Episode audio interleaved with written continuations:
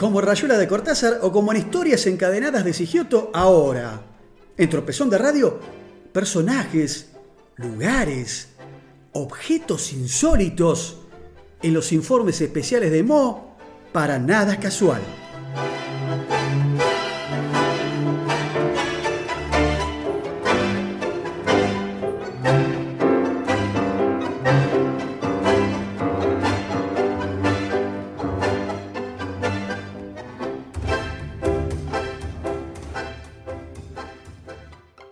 Bien, llegamos al cierre de este tropezón de radio número 30 en este martes 6 de octubre. No queda mucho tiempo, pero no quiero irme sin contarle un par de historias.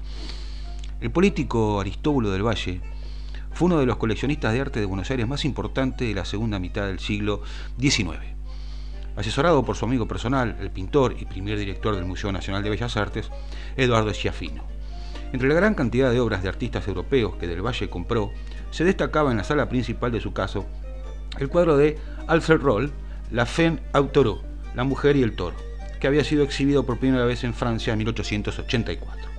El cuadro muestra en primer plano y de frente el cuerpo desnudo de una mujer reclinándose contra un costado del animal mientras deja caer su cabeza sobre la de él. Las manos se extienden hacia atrás como abrazándolo. La obra, dado su gran tamaño, 2 metros 70 y pico por 2,40, no pasaría desapercibida, no solo por sus dimensiones, sino por la imagen que ofrece. Un día, una solterona amiga de la familia que frecuentaba la vivienda se espantó con el desnudo de la mujer junto al toro y ocurrió y corrió a espetarle a una amiga. Dios mío, ¿cómo admite Julita Tejedor que su marido muestre en su casa esa indecencia de la loca y el güey? Eso bastó para que entre risueños comentarios quedara rebautizado el cuadro de rol.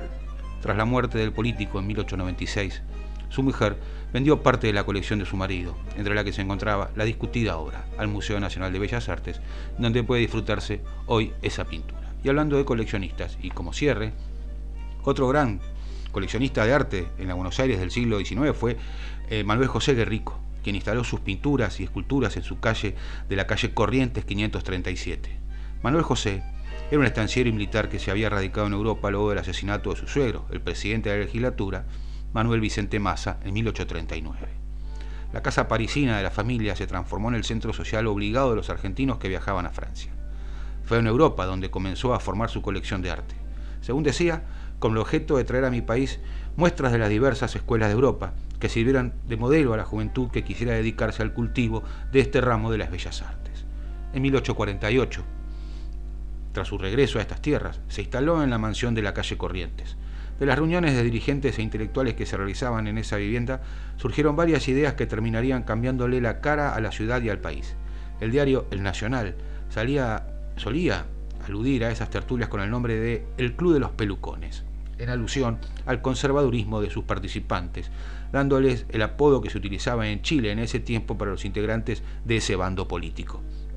En esa casa se fundó en 1853 la Sociedad Camino de Hierro al Oeste, empresa que desarrolló el primer ferrocarril de nuestro país, inaugurado el 30 de agosto de 1857.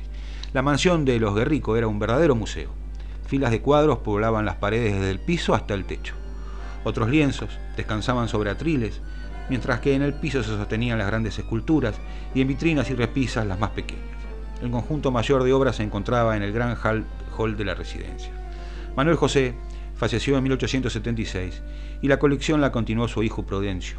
Entre varias obras que sumó al acopio que había hecho su padre en la década del 90, compró en Francia la obra Diana Sorprendida de 1879 de Jules Lefebvre y la colgó en su salón. La tela de 2 metros, casi 80 por 3,70, que muestra una ninfa desnuda junto a su séquito, tenía un sitio de honor en la vivienda familiar.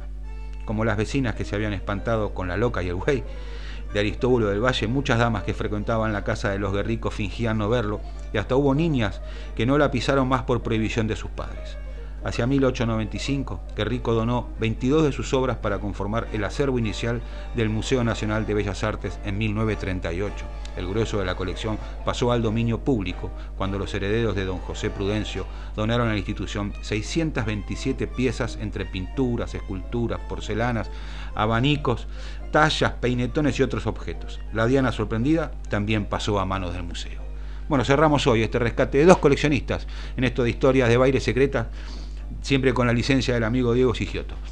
Ha sido un placer compartir con ustedes eh, este nuevo programa, esta nueva emisión de Tropezón de Radio aquí en Nada Casual, la Frívola 90.7. Hasta el próximo martes. Chau.